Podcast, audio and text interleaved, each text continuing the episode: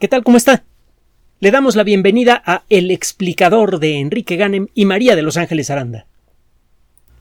Todos los temas que tratamos en este espacio tratamos de presentarlos a usted con la suficiente claridad, aunque la explicación sea somera, y, y, con el razonable rigor suficientes para no darle una idea equivocada de lo que dicen las notas científicas.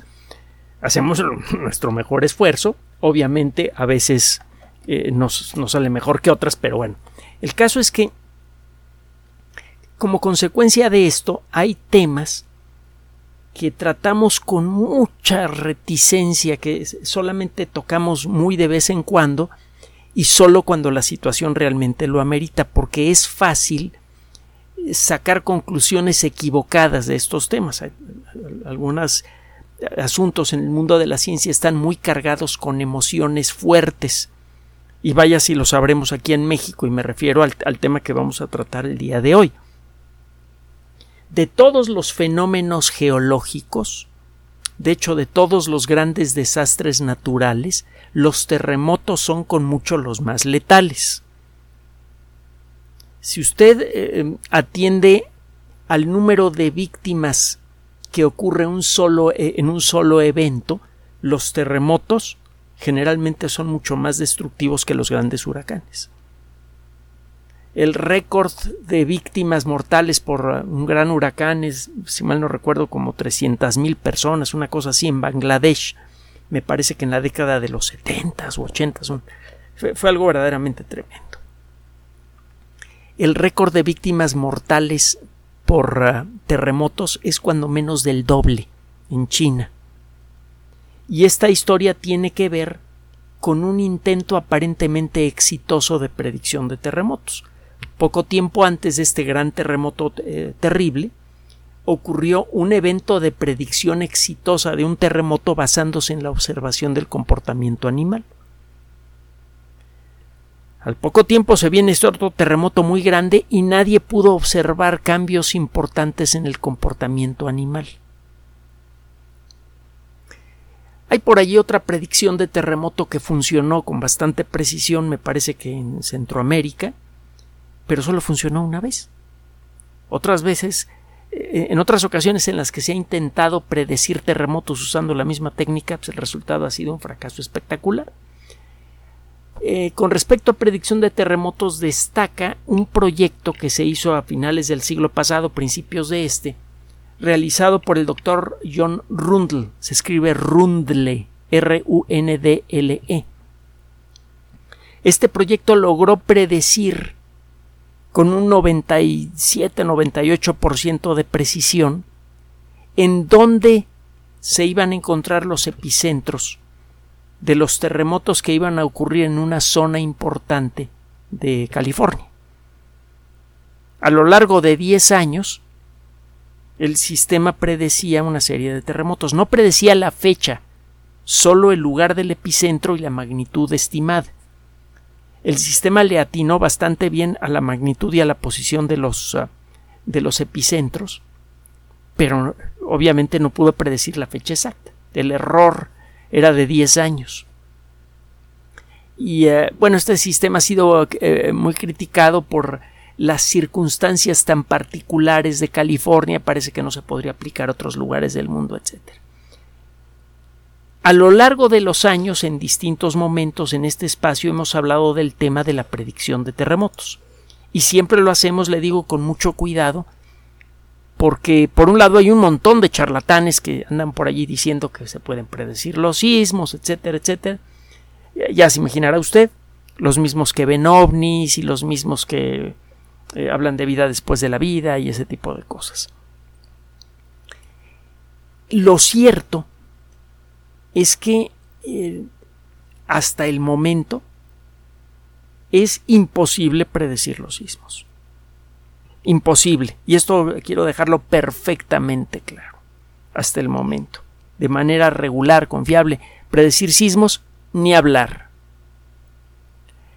Habiendo dicho eso, agárrese bien de la silla. Ahí le va.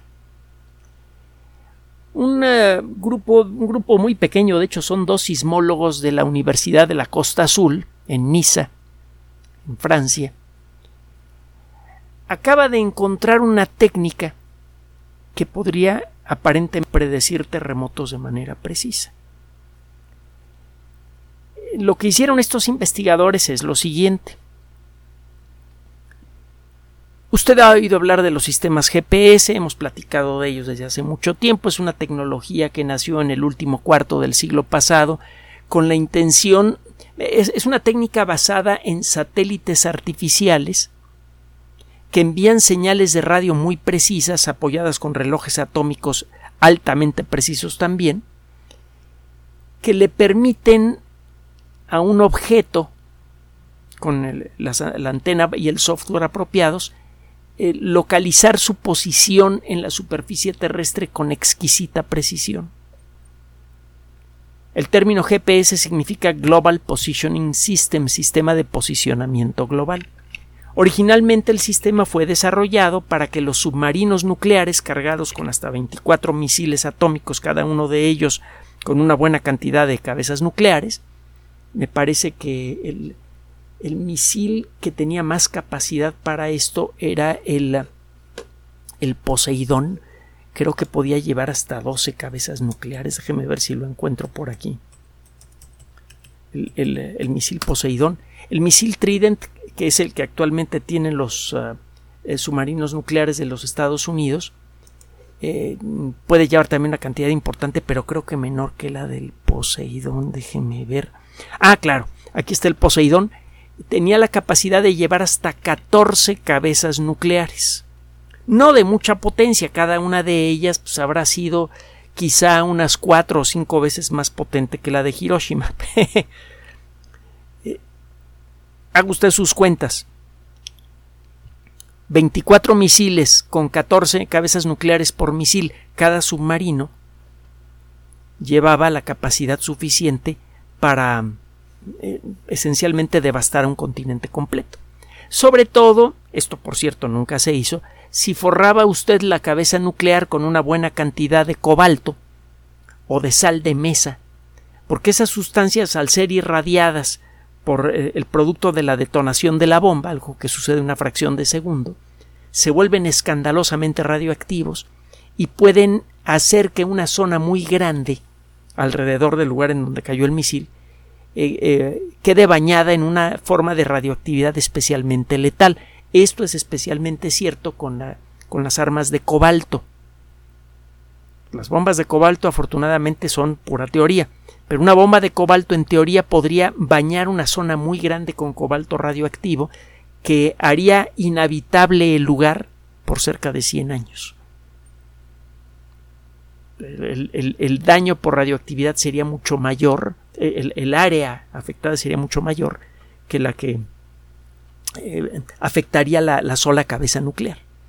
Bueno, es pues un misil cargado con poseidones, eh, un misil, un eh, submarino cargado con poseidones cargados a tope, 14 cabezas nucleares, pues llevaría pues, más, de más de dos centenares de cabezas nucleares. Y si usted quiere que estas cabezas nucleares de relativamente poca potencia, 40 kilotones, armas nucleares con una capacidad 500 veces mayor, eh, los Estados Unidos llegaron a manejar en, algunos de sus aviones armas 500 veces más potentes. Bueno, si usted quiere causar mucho daño con estas armas relativamente poco potentes, tiene que hacer que caigan con mucha exactitud al lugar al que usted le, está apuntando y para eso tiene que saber desde dónde las está lanzando. Si está usted en un submarino nuclear y lleva varios meses debajo del agua, su posición exacta en, la, eh, en, el globo eh, terráqueo es siempre algo incierta. Antes de lanzar sus misiles, usted quiere calcular con gran precisión la posición sobre el mar, la posición geográfica, para poder apuntar los misiles correctamente. El salir a la superficie y sacar sextantes y esperarse un rato y hacer cuentas, pues no es una buena idea, sobre todo si hay una situación de guerra. Lo que quiere usted es sacar una antenita, hacer la medición, aventar sus misiles y echarse a correr. Y esto se conseguía con el sistema GPS. Luego los sistemas GPS, la última parte del siglo XX, se abrieron al público poquito antes de, bueno, más o menos cuando se abrió el Internet también. Fue la época en la que varias tecnologías fabulosas que habían sido utilizadas en el mundo militar se abrieron al mundo civil. Y bueno, de entonces para acá la tecnología GPS ha servido para toda clase de cosas, lo hemos comentado en muchas ocasiones, hasta para repartir tacos. Y llegan calientitos. Bueno, depende también de las circunstancias, a veces no llegan calientitos, qué carambas, pero bueno. El caso es que, eh, eh, y, además es, aquí queda involucrada otra situación, porque a veces la gente que los reparte con el afán de hacerlos llegar rápido sufre accidentes, así que no me importa si los tacos llegan fríos. Bueno, ya regresando al tema. Si eh, los sistemas GPS tradicionales, seguramente utiliza usted en su teléfono celular, en el mejor de los casos pueden llegar a tener una precisión de 3 metros y solo en ciertas circunstancias. Muchas veces la precisión es menor. Si usted se consigue una antena especial que se llama antena diferencial, no sé cuánto cueste ahora porque los precios de muchas cosas se han disparado, pero hace no mucho tiempo costaban como mil pesos, hace unos pocos años. Si usted tiene una antena diferencial, receptor GPS y algo de software, usted puede calcular la posición de la antena en el suelo con una precisión exquisita de milímetros. Si usted considera que las planchas de roca sobre las que vivimos usted y yo y que flotan sobre un mar de roca fundida. La Tierra recuerde que es un mar de roca fundida con unas planchitas muy delgadas de roca eh, fría, que es en donde vivimos. Eh, eh, no sé si se lo he comentado alguna vez, pero si las rocas de la Tierra fueran transparentes, todos estaríamos locos. No podríamos conservar la calma si pudiéramos ver el océano interminable de roca fundida sobre el que flotamos. Afortunadamente las rocas son opacas. Bueno.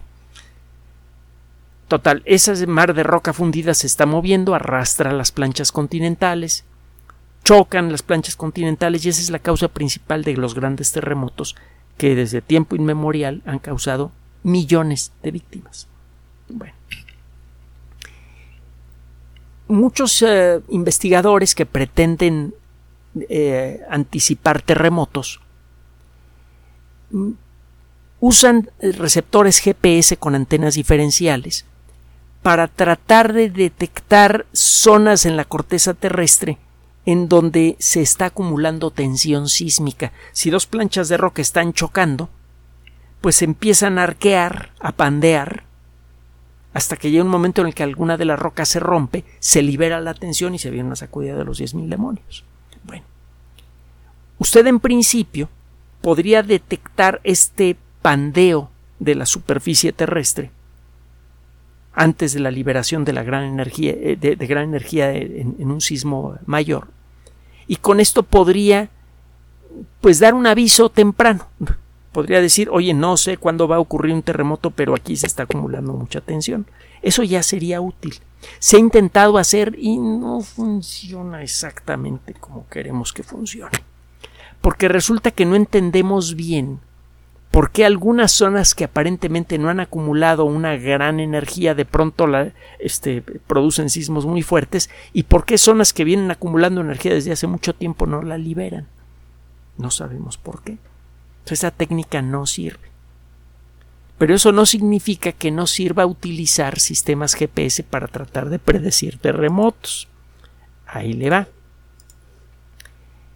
Este grupo, esta pareja de investigadores, son nada más, eh, son socios, eh, Quentin Blettery y Jean-Mathieu Noquet. Esos nombres se podrían volver muy famosos si esto que dicen realmente funciona. Se pusieron a analizar los datos generados por, ah, déjeme ver, por 90 terremotos poderosos de magnitud 7 o superior en distintos lugares del mundo, en zonas en donde hay receptores GPS diferenciales. Se pusieron a estudiar lo que se llaman las series de tiempo, es decir, los datos generados a lo largo del tiempo por estos sistemas GPS. Analizaron de hecho 3026 series de tiempo generadas por receptores GPS en zonas en donde poco después ocurrió un terremoto. Ya que no sabe qué encontraron. Ya que no sabe en dónde lo publicaron. Primero lo que encontraron, luego en dónde lo publicaron. Ya verá por qué. Se pusieron a estudiar qué le pasaba a los receptores GPS desde 48 horas antes de estos terremotos. Y se dieron cuenta que aproximadamente dos horas antes de estos terremotos, estos receptores GPS empezaban a mostrar movimiento. Significa que la, la, la, corteza terrestre cerca de las zonas de falla en donde se producen los terremotos comienza a deslizarse como dos horas antes de un terremoto mayor. Eso lo encontraron con gran regularidad en estos 90 terremotos de magnitud 7 o superior que tuvieron la oportunidad de analizar. Prácticamente en todos los casos, dos horas antes del terremoto, el suelo comenzó a moverse, en forma absolutamente imperceptible para, para un ser humano, pero no imperceptible para un sistema GPS diferencial.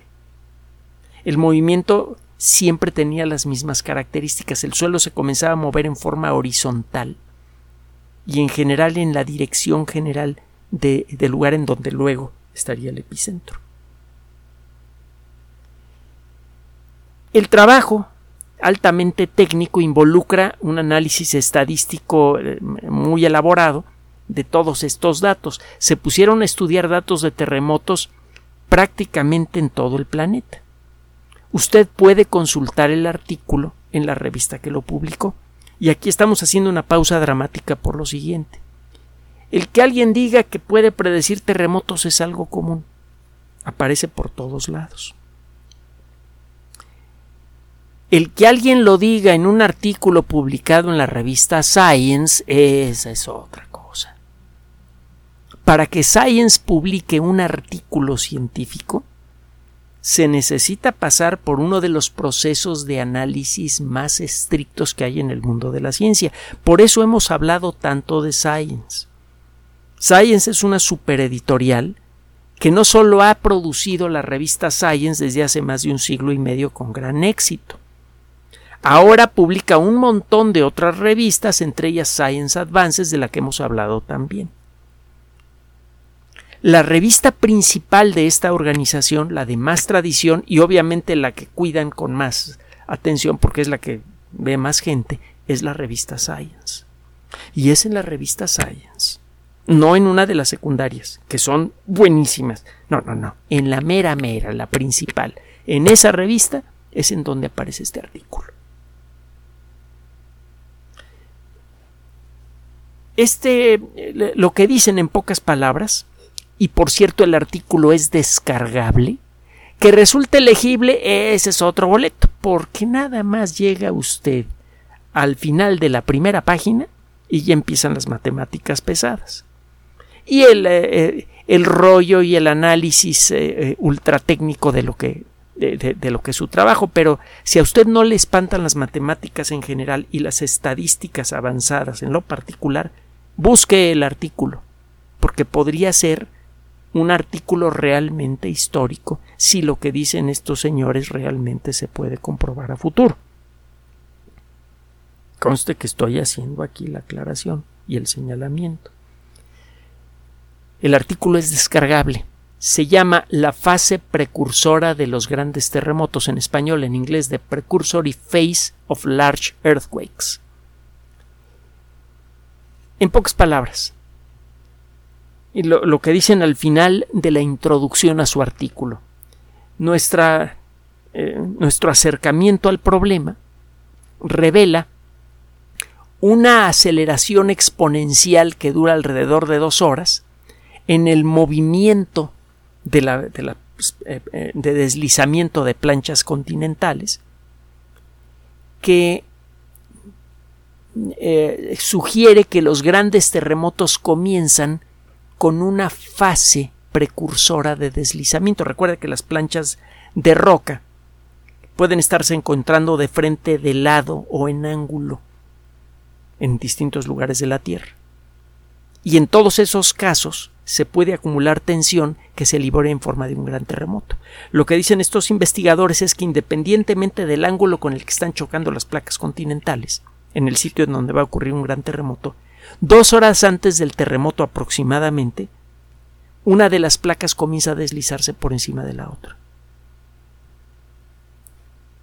Los terremotos realmente no ocurren de golpe, hay un fenómeno precursor, es lo que dicen los autores. Este fenómeno precursor es sorprendentemente constante para los terremotos de magnitud 7 o superiores, que son los que nos interesan mucho en México, en Turquía, en China, bueno, en todos los lugares en donde ocurren terremotos, en Japón, ni se diga. Entonces, para resumir el resumen, según estos señores, se pueden predecir si no todos, la mayoría de los sismos de magnitud 7 o superior, si usted coloca estaciones GPS diferenciales en las zonas de riesgo sísmico y los está monitoreando continuamente. Si usted ve que de pronto un grupo de sensores que son contiguos comienzan a moverse, aguas de la alarma. El sistema de alerta sísmica que tenemos en México es fabuloso. Nos lo envidian en muchos lugares del mundo y ya nos lo han copiado. Pero aquí es donde funcionó primero. Y funciona muy bien. En el mejor de los casos puede dar un aviso de unos poco más de un minuto antes del arribo de un gran terremoto, por ejemplo, en la Ciudad de México. Si el terremoto sucede en Chiapas, en donde ha ocurrido el terremoto más grande jamás registrado en la República Mexicana desde que existen los sismógrafos, pues sí, tenemos como un minuto de, de advertencia que da tiempo a que mucha gente que se encuentra en edificios bajos, en, zona eh, eh, de, riesgo especial, por ejemplo la colonia Roma, pues que pueden abandonar el edificio. Ya ha salvado vidas el sistema de alerta sísmica. Funciona muy bien. Pero esta alerta llega con muy poco tiempo de anticipación. Recuerde el terremoto que ha generado el movimiento más fuerte jamás registrado en la superficie de la Ciudad de México. Fue un terremoto de magnitud 7 y fracción que ocurrió en Puebla, en el 19, el 19 de septiembre. No fue tan fuerte como el de Chiapas, pero ocurrió aquí cerquita y eso hizo que el tiempo en el que ocurrió el terremoto y llegaron las sacudidas a la Ciudad de México fuera muy corto por una serie de factores que no se habían considerado, nadie imaginaba que podría ocurrir un terremoto en ese lugar, no se disparó la, alerta sísmica y no habría servido de mucho. Porque el tiempo que transcurrió entre la liberación de la energía del sismo y las sacudidas aquí en la Ciudad de México fue muy breve. Imagínese un sistema de alerta sísmica que funciona con entre hora y media y dos horas de anticipación cuántas vidas se podrían salvar.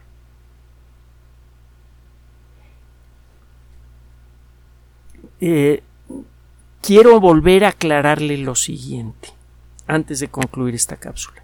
No se pueden predecir sismos en este momento.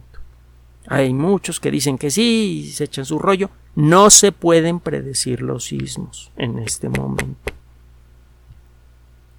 Eso no significa que no se van a poder predecir en el futuro. A lo largo de los años, muchos investigadores serios y muchos charlatanes han dicho que pueden y a la mera hora fallan. Este trabajo, por sus características, por sus características intrínsecas, por la forma en la que hicieron el estudio, por sus argumentos, por la forma en la que analizan los datos, etc., suena muy bien, mucho muy bien. A esto agréguele que fue publicado en una de las dos o tres revistas científicas de mayor prestigio en la historia de la ciencia. Esto es para emocionarse en serio. Vamos a mantener nuestra atención sobre lo que ocurra con este trabajo, porque probablemente, si estas personas tienen razón, dentro de pocos años vamos a poder contar con un sistema de alerta sísmica como el que tenemos aquí en México, pero con capacidad de alertar a la población civil con más de una hora de anticipación. Con eso, en principio, se podrían acabar para siempre las fatalidades producidas por los terremotos. Si usted considera que a lo largo simplemente de los últimos dos mil años Varias decenas de millones de personas han sido víctimas de los terremotos y muchas personas más han quedado heridas gravemente. Este trabajo podría tener unas consecuencias fabulosas para la sociedad humana en general y para países como México en lo particular. ¿Sabe? Si usted le da tiempo suficiente a los científicos para hacer su trabajo, si les da los medios suficientes y los deja en paz, los deja trabajar sin sin estorbos y restricciones, tarde o temprano generan cosas fabulosas. No se puede predecir cuándo va a ocurrir un descubrimiento fabuloso, pero de que va a llegar, va a llegar. Este trabajo podría ser uno de esos casos. Recuerde, de nuevo, todavía no se pueden predecir terremotos, pero si lo que dicen estos investigadores es correcto, esta frase vamos a tener que borrarla para siempre por ejemplo, de nuestros audios. En el futuro es probable que podamos predecir, en el futuro cercano es probable, si estos señores están en lo correcto, que podamos predecir terremotos con precisión. Muy buena noticia. Gracias por su atención. Además de nuestro sitio electrónico www.alexplicador.net, por sugerencia suya tenemos abierto un espacio en Patreon, el explicador Enrique Ganem, y en PayPal, el explicador patrocinio por los que gracias a su apoyo sostenemos este espacio. Puede usted descargar gratuitamente estos audios en formato MP3 en Spotify y en iTunes como El Explicador sitio oficial y en SoundCloud como El Explicador y con formato de video en YouTube en El Explicador sitio oficial.